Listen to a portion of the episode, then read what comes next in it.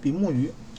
鱼的王国里秩序很乱，想谁想怎么游就怎么游，有的横冲直撞，有的从别人中间冲过去，有的故意挡住别人的路，有的大鱼还随便欺负小鱼。大家都希望有一个鱼王，掌管鱼国的法律，使鱼国建立良好的秩序。